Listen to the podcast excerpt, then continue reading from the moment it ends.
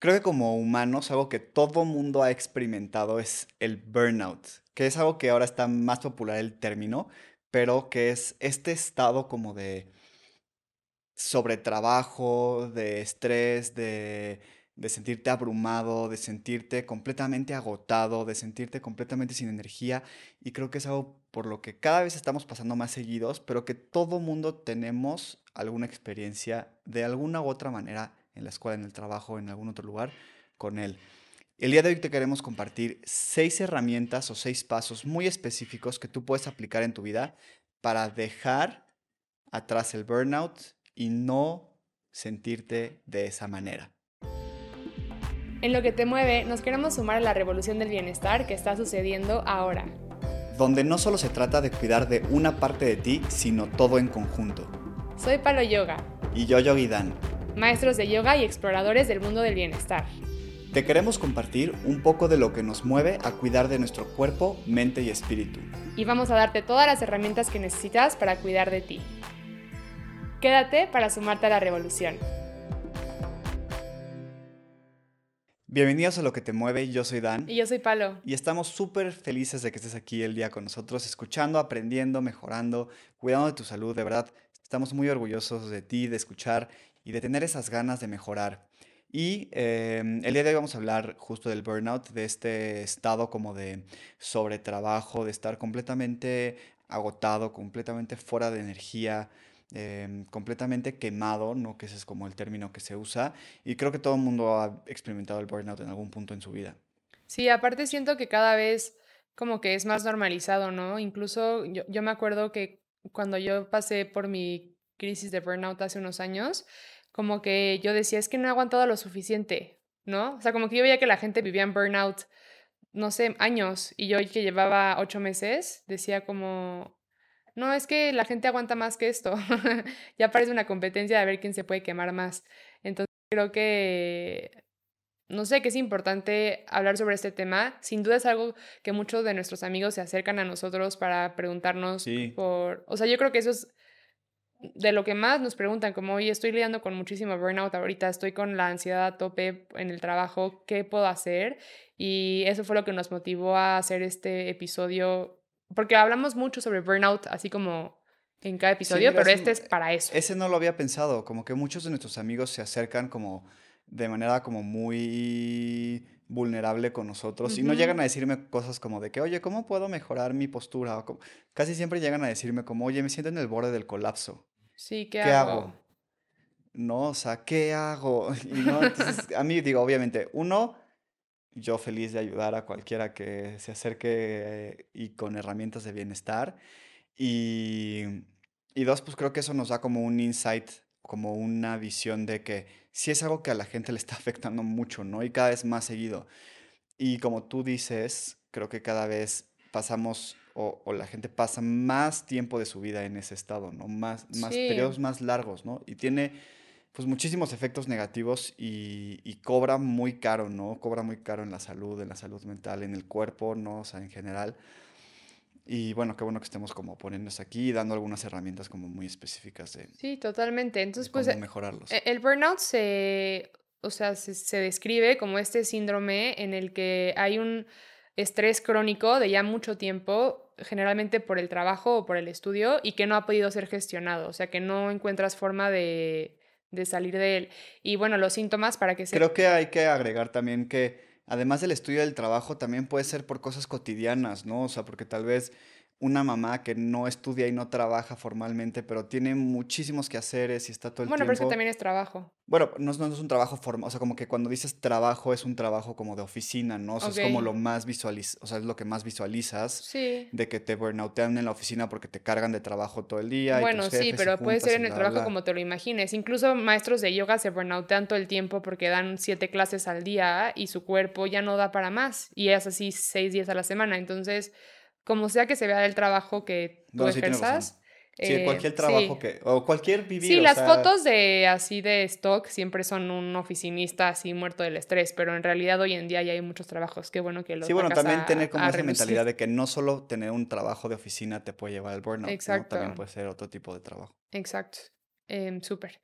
Y bueno, para que sepas si estás pasando un poco por eso, estos son como algunos de los síntomas más comunes.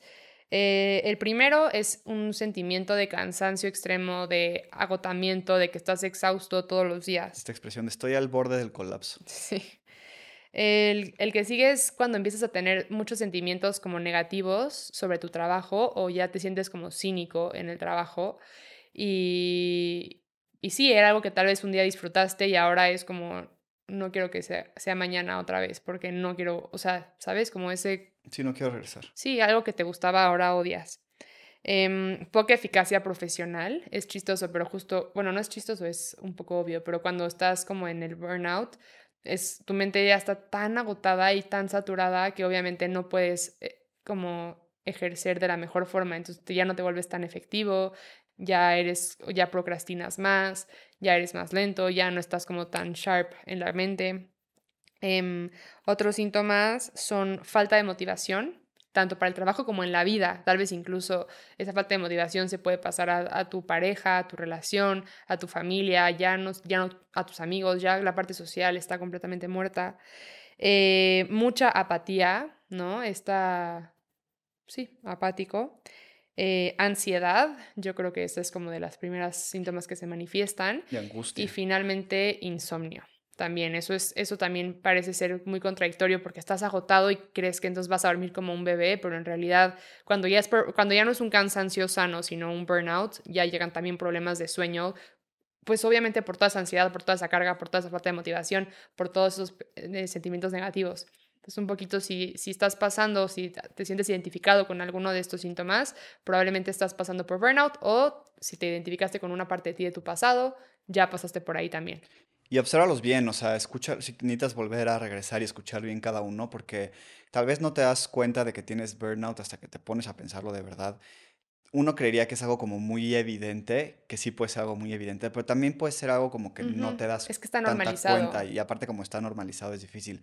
Aquí en los, en, si estás escuchándonos en Spotify, vamos a dejar una encuesta de los síntomas para que tú pongas cuál es el que más te afecta.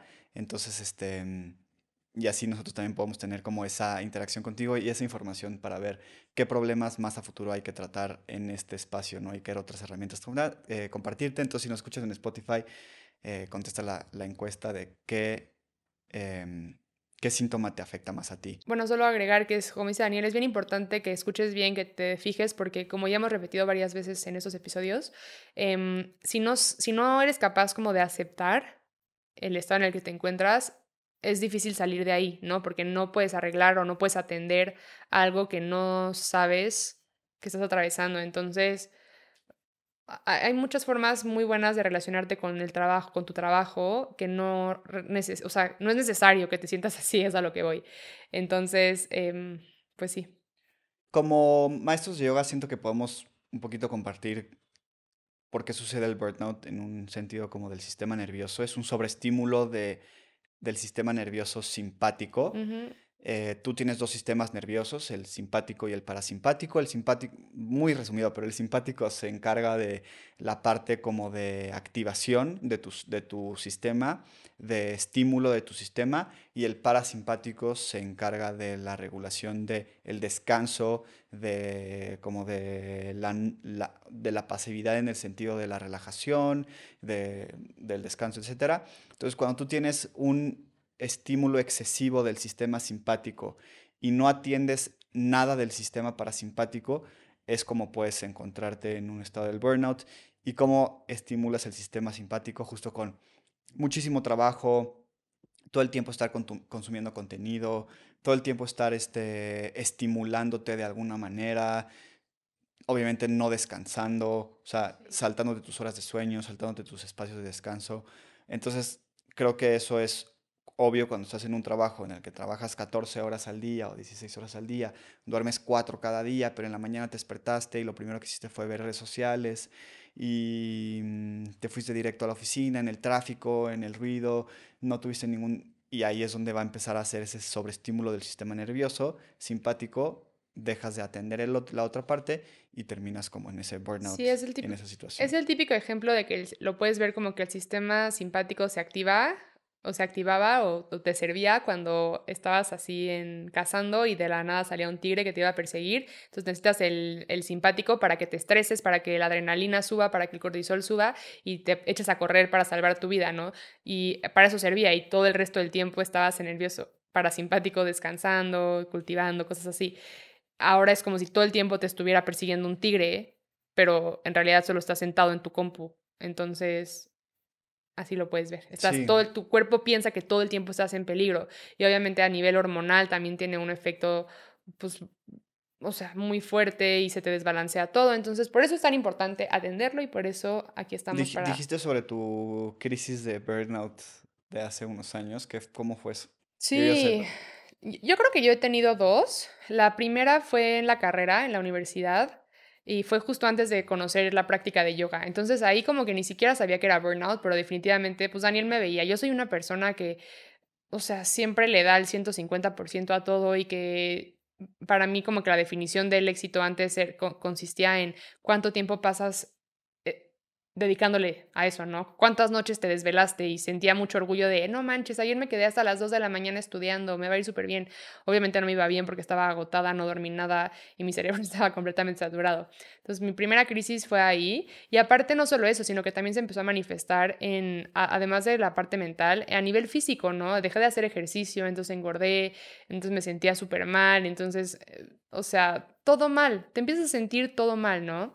Y ahí como que no me acuerdo tan bien. Eh, bueno, salí de ahí porque empecé a practicar yoga. No fue consciente, pero pues empecé a priorizar otras cosas, empecé a priorizar mi salud mental y como que fue un poco más paulatino. Pero la de burnout, que fue como ya mucho, mucho más fuerte, em, y que ya tenía herramientas y que de todos modos fue muy fuerte, fue cuando renuncié en mi trabajo de consultoría porque justamente trabajaba ahí cuando era pandemia, entonces pues ya no había eh, horario como tal, ¿no? Pues siempre estabas en tu cuarto encerrado y pues tu compu estaba ahí, no podías decir, uy, ya me fui a la oficina. Entonces, pues era acabar todos los días a la una de la mañana y pues como yo ya no aguantaba más, entonces me tenía que despertar a las seis para acabar lo que no acabé el día anterior, cosas así. Entonces no dormía nada o dormía mucho menos, también ya no me estaba dando tanto tiempo a hacer ejercicio. Eh, también tuve muchos problemas hormonales, además súmale el estrés de la pandemia que acaba de empezar. Entonces definitivamente fueron épocas, lloraba todos los días, estaba como muy irritable, ese es otro síntoma, estás muy irritable, entonces cualquier cosita te estresa, cualquier cosita te, te despierta, así. Entonces, sí, todos los días lloraba, todos los días me sentía completamente agotada, me caía súper mal, ¿te acuerdas? Todo el tiempo me quejaba, todo el tiempo me quejaba de lo horrible que era lo que estaba haciendo. y odio ser la persona que se queja. Entonces un día dije como, ya, neta, me caigo muy mal, o sea, no quiero ser esta persona. Y mm, entonces, pues sí, así la viví y me pasaba algo, algo que me gustaría también agregar que aprendí de esto, es que yo lo veía mucho como un tema de aguantar, ¿no? Como decía al inicio. Entonces, toda la gente era como de que, dos cosas. Uno es, aguanta tantito más, ya en tres meses acaba tu proyecto. Y era como, ok, pues ya, aguanto tres meses. Pero lo que no saben es que en ese mundo, eh, pues acaba un proyecto y empieza el otro. Y, mm, y, también empecé a tener culpa de que yo decía, no manches, pues mucha gente sí aguanta dos años, tres años, diez, quince, así, y yo como solamente voy a aguantar meses, ¿no? Entonces es como, no me, no me he quemado lo suficiente. Hay mucha culpa también atrás de eso, por la comparación. Yo creo que no sé si nunca he estado en un, en un burnout o justo porque está normalizado, sí he estado, pero no lo he sabido. Obviamente he tenido etapas en mi vida donde he sufrido de mucho estrés. Me acuerdo ahora muy específicamente de la carrera. No porque específicamente fuera estresante, pero obviamente como estudiante, como alumno en una carrera difícil como ingeniería química, pues en la época de exámenes y entregas te estresas, ¿no? O sea, es como... Sí. Creo que es algo que todo mundo... Sí. El estrés no es malo cuando está bien gestionado. No, te, te, sobreestresas. Ah, ok, ok. No, o sea, sí, 100%. exámenes y tienes que estudiar, pero tres proyectos, pero no sé qué, pero ya es fin de año, pero bla, y entonces tengo que sacar ocho para pasar la materia y no sé qué en el examen, me falta tanto y no ese tema no lo... En ese sentido, sí siento que es, esos estados, estado de burnout, pero creo que el burnout tiene este otra cosa que es como, como o sea, no es como, e, eso es importante, que no solo es como en un periodo de tiempo y luego se quita, es como cíclico, o sea, es como largo, o sea, dura mucho Mm, tiempo, ¿no? O sea, es como sí, un periodo, ya es como tu normalidad. Entonces, tal vez si sientes mucho estrés, tal vez si sientes mucho, mucha tensión en épocas de entrega, en exámenes, en- como alumno, ¿no? En ciertas partes de tu vida. Pero el burnout tiene como esa otra connotación que ya es como, ya es parte de tu realidad todos los días, ¿no? Y ahí es cuando ya es como ese de verdadero burnout, ¿no? Creo que eso es como una diferencia. Y bueno, creo que podemos pasar ahora sí a, a las, a estos como, a estos tips o herramientas que queremos compartir para, para que tú puedas, este, lidiar con este burnout, tal vez salir de este burnout si estás en eso. Y el primero es que tienes que entender muy claramente de dónde viene o cuáles son las cosas que están sumando o contribuyendo a ese estrés. Porque no todo el estrés es malo, ya sabemos, ¿no? O sea, el estrés, como tú dices, es el estrés que te hacía eh, correr del león o el estrés que hoy en día te hace sí, tomar acción para para hacer ejercicio o te, te pone vivo cuando tienes que estar atento a algo. Pero ya como que el estrés crónico, esa es la palabra, ya no es el que está, el que está chido, ¿no? Entonces, tienes que entender de dónde vienen las presiones a, esta a, este, a este estrés y a esta tensión, que pueden venir como de la vida laboral, de tu vida estudiantil, de las presiones sociales, de las expectativas que la gente tiene sobre ti, de obviamente hay situaciones de vida en la que a fuerza tienes que eh, pues no puedes dejar de trabajar, tal vez, ¿no? No puedes dejar de hacer ciertas cosas, o tienes que tener un sustento, ganarte la vida, etcétera. Pero bueno, cuando tú como que entiendes muy claramente de dónde está viniendo este estrés, tal vez de tu relación, o tu relación con tus papás, O tu jefe, o tu jefe, supervisor. o sea, como que puede venir de ciertos puntos, y el primer punto, obviamente, para resolver algo es entender cuál es el, el, el, este, Sí, que, sí, ¿de el dónde origen, de viene? dónde viene. Exacto, sí. Entonces, una vez que identificas como quienes contribuyen más, puedes empezar a cambiar tu relación con ese factor. El siguiente punto es intentar poner, empieza solo por un límite en tu trabajo y un límite en tu vida personal. Entonces, por ejemplo, y lo digo porque a veces salir del burnout es La herramienta es difícil. poner límites. Ajá, la herramienta es poner límites en general, em, pero te, recomienda, te recomendamos, y esto igual lo, lo saqué, estas prácticas las saqué del libro que les conté el otro día en el del síndrome del impostor. Eh, Entonces hay que poner un límite en tu trabajo. Entonces, por ejemplo, el límite puede ser, voy a respetar mi horario de inicio, de inicio. Porque entiendo que tal vez hay veces que no puedes ni siquiera controlar el delfín porque no sabes si te van a poner una junta o lo que sea. Pero por lo menos el, inicio lo puedes super controlar tú y decir, ok, mm, voy a empezar a las 9, no antes. Y entonces de 7 a 9 el espacio es 100% para mí, ¿no? Por decir algo. Tal vez en tu trabajo sí, se, sí puedes poner un límite de que a las 6.30 cierro compu y me da igual, ¿no? Entonces intenta poner solo un límite en el trabajo. Eh, y intenta poner un límite que tenga que ver con cuidado personal en tu vida personal. Entonces, por ejemplo, el de hacer ejercicio, un límite que sea respetar, eh, meditar, eh, lo que sea, un límite en tu vida personal o no abrir la compu cuando esté adentro de mi cuarto, ¿no? O sea, no pensar en trabajo en cuanto hable con mi tener en la pareja. mente de que, o sea, que queremos balancear todas estas partes, ¿no? Como tu vida profesional, tu vida personal, la parte social, la parte de salud, pero tienes que poner límites porque no se puede todo al mismo tiempo. Entonces, tú, tú, la parte personal puedes decir, ok, todos los jueves en las noches es día de ver a mis amigos porque Sí, ahí el tiempo de calidad con mis seres queridos me llena. Y entonces ese día sí pues ni sí. modo, si tu mamá quiere ir a cenar contigo, le dices, no, perdón, voy a ver a mis amigos. Si tu pareja quiere ir al cine contigo, no, perdón, es día de mis amigos. O sea, como que tienes que tener muy fir- mucha firmeza con, con esos límites. Dicho, este fue como un, un ejemplo X, también puede ser como ejercicio. De 7 a 9 todos los días es hora de ejercicio, nada me lo quita. O de 7 a 8 y se, se queda ahí, ¿no? O sea, entonces ser como muy firme de esos límites y sí ponerlos para poder darte ese espacio para hacer otras cosas. Y a ver, ojo, no vayas a poner un límite de para trabajar más, ¿no? O Exacto, sea, algo que te libere. algo que te libere, exacto. Sí, ah, pero bueno, a, a veces las prácticas de autocuidado sí requieren tiempo, pe- pero eso es como que te hacen espacio, te crean tiempo. Luego, el tercer punto es eh, que clarifiques cualquier cosa sobre esos factores que te están estresando, porque tal vez tienes como una idea errónea de lo que se espera de ti. Entonces, por ejemplo, em, tal vez tú te estás durmiendo todos los días a las 12 de la noche porque piensas que a fuerza tienes que entregar la presentación que te pidieron al día siguiente, que cada presentación que te piden es al día siguiente, pero tal vez no te dijeron para cuándo era y en realidad tienes dos semanas para hacerlo, pero nunca lo preguntaste, entonces como que intenta clarificar o no sé, tal vez piensas que tu jefe tiene expectativas de que tú hagas todo el trabajo, pero él en su cabeza es no sé, tiene presupuesto para que dos personas lo hagan, pero nunca lo preguntaste tú. Entonces, como que intenta ver en dónde puedes tú crear espacio y clarifica esas expectativas con la otra persona. Igual en otros, no sé, nosotros como maestros de yoga, si em, de pronto te das cuenta que estás dando muchísimas clases todos los días, pues entonces también como que intenta clarificar cuáles son las expectativas que la otra persona tiene. Igual y eres una persona que le gusta hacer toda la clase y marcar todas las posturas, entonces obviamente vas a acabar mucho más cansado, pero tal vez la otra persona, la, o sea, tu alumno no necesita que marques todo, puedes solo dictar y estar como de pie caminando y entonces te vas a cansar menos. O sea, ya sabes, son como diferentes... Sí, es que habría día el de la oficina, ahora uno de maestro de yoga.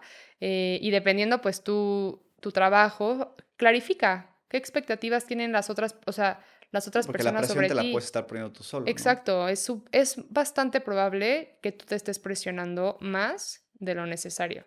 El siguiente punto es evita pensamientos negativos, eh, evita actitudes como la procrastinación y este, evita como huir del trabajo en equipo, ¿no? O sea, como que estas actitudes negativas como de no querer cooperar, de dejar todo para después, de estar teniendo pensamientos negativos, de queja, todos estos como pensamientos negativos o actitudes negativas te pueden llevar como a un estado de pesimismo todavía que va a agravar más la situación, porque entonces vas a estar en un estado de burnout que además vas a estar en un estado mental como de negativo y de pesimismo, entonces va a ser todavía más difícil salir de ahí, ¿no? Entonces tienes que tener cuidado con tus pensamientos, acuérdate que te conviertes en lo que piensas un poco, entonces tienes que tener, em, cultivar esos pensamientos positivos, ¿no? O sea, ten cuidado con las quejas, lo que tú decías hace rato, ¿no? Que me quejaba todo el día las quejas solas te quitan energía, ¿no? Muchísima energía. porque ya no quieres hacer las cosas, ¿no? O sea... Y muchas veces es huevo gallina, ¿no? Porque, o sea, una cosa alimenta a la otra y así. Entonces, un poquito es como aprender a lidiar con ese como perfeccionismo y con esa necesidad de control. Este, en esas actitudes negativas, claro. tienes la capacidad de tener ese huevo gallina, ¿no? O sea, no tengas esas actitudes negativas y detén eso porque de ahí puedes hacer el cambio para algo positivo, o sea, un huevo gallina ya más positivo, ¿no? O sea, ya no me quejo, hago las cosas positivas, o sea, pienso positivo, no dejo todo para el final, entonces tengo más tiempo, entonces tengo más ganas y entonces soy mejor para cooperar, entonces me apoyo en mi trabajo en equipo, entonces puedo hacer las cosas más eficientes, etcétera, ¿no? Entonces puedes ir así como mejorando. Este episodio llegó hasta ti gracias a Prayana Studio, nuestra plataforma de yoga en línea. En Prayana puedes tomar muchísimas clases de yoga para todos los niveles, ya sea por Zoom o grabadas con nosotros y otros muchos maestros. Puedes empezar desde cero, no tienes que tener ninguna experiencia en tu práctica de yoga, nosotros podemos guiarte. Forma parte de la comunidad de ya miles de alumnos que han transformado su vida y su bienestar con nosotros. Comienza a practicar con nosotros ahora. Te dejamos el link en la descripción de este episodio y en los perfiles de nuestras redes sociales. Y bueno, el quinto punto es enfócate en suficientemente bien y no en perfecto, porque a veces también estamos todo el tiempo buscando esto de perfeccionismo, como lo decíamos en el punto anterior, y nos pasa mucho que Sí, como que es una, una, lucha constante que no se acaba y que a veces es difícil salir ahí, que suena más fácil decirlo que hacerlo, pero cuando empiezas a hacer un esfuerzo por quedarte en lo suficientemente bien y soltar como esa idea de perfeccionismo y esa idea de control absoluto, que de eso se entrena y se practica todos los días, entonces puedes como empezar a crear pues mucho más espacio para otras cosas, en lugar de tardarte dos horas haciendo la misma tarea, tal vez ahora te puedes tardar una y usar esa hora extra para algo más.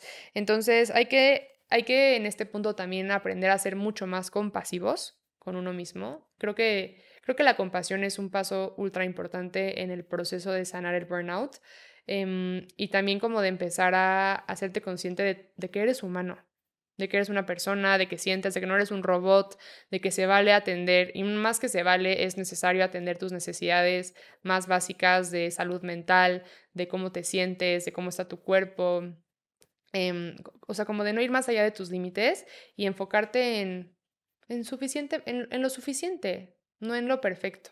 Sí, porque aparte lo perfecto no existe, ¿no? Sí, Entonces, exacto. Ya también tienes que tener cierto realismo de las cosas y decir como, bueno, ¿qué voy a hacer mi mejor esfuerzo? También es este como entregar tu esfuerzo y decir como lo que salga es lo que sé que es lo suficientemente bueno y no necesito ir más allá de eso porque me estoy cuidando a mí en, en en hacerlo. Porque Sí, no estoy siendo flojo, no estoy siendo mediocre, es porque me estoy también cuidando a mí de cómo gasto mi energía, de no ir más allá de lo que ya es suficientemente bueno. Y el último punto es que activamente pongas en tu calendario, en tu agenda, en tu día a día, actividades de bienestar, actividades de amor propio, de cuidado. Justo ya tu- tenemos un, un episodio de varios lenguajes de cómo te puedes dar amor propio si no lo has escuchado. Puedes ir a escucharlo. Pero Incluye meditación en tu día, incluye ejercicio, prácticas de respiración, de relajación, de descanso, todas estas cosas que nos llenan de energía y que además conectándolo con lo que dijimos al principio del episodio de que estimulan el otro sistema nervioso, ¿no? El sistema nervioso parasimpático, el de relajación, especialmente cosas como la meditación, ejercicios de respiración, yoga restaurativo, cosas así que te regeneren tu energía, ¿no? Te levanten tu energía Justo Paloma y yo en nuestro Instagram compartimos muchísimas posturas de yoga restaurativo para renovar energía, para, reno- para recuperarte ener- energéticamente, etcétera, ¿no? Entonces pueden utilizar ese tipo de posturas y, y les van a ayudar muchísimo, son súper buenas herramientas. Sí, justamente yo les diría eh, que no esperen a que les sobre tiempo para hacer esas actividades, sino que lo pongan en calendario, te así, hagas el tiempo. exacto, hazte el tiempo y de verdad vas a sentir la diferencia de, de los días en los que en las mañanas eh, medites. Tres minutos, cinco minutos, o sea, los días que te despiertas a respirar con conciencia, con ojos cerrados, van a ser días mucho más bonitos, más productivos, más calmados. Y también a mí lo que más me ayudaba a lidiar con mi burnout en esos momentos era la práctica de yoga restaurativo.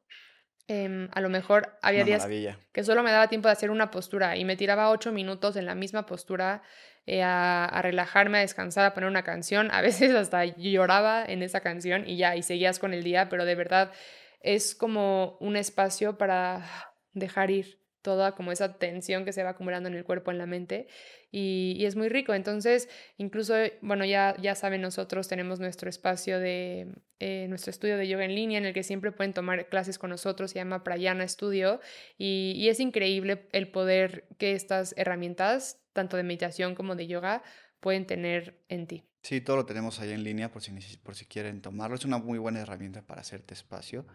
Y pues bueno, creo que con eso tenemos este episodio. Muchísimas gracias. Em, nos emociona muchísimo que estés cuidando de ti. Nos, nos sentimos como muy orgullosos de la gente que sí quiere hacer un cambio, que sí quiere tener un cambio en su vida y que sí se está poniendo las pilas de escuchar este tipo de cosas para mejorar, para aprender, etcétera. Algo que nos ayuda a nosotros muchísimo para seguir compartiendo este tipo de contenido contigo es que nos regales una calificación. Si lo haces, eh, si nos estás escuchando en Spotify, en la aplicación nos puedes dar una calificación. Si nos escuchas en YouTube o en alguna plataforma, otra plataforma, déjanos un like, suscríbete a nuestro canal, nos apoya muchísimo para nosotros como creadores, es muy valioso y nos da chance de seguir compartiendo este, este mm, contenido contigo. Y pues bueno, esperamos que te guste, que le saques muchísimo provecho para eso es esto y nos vemos a la, a la próxima. Muchas gracias. Namaste.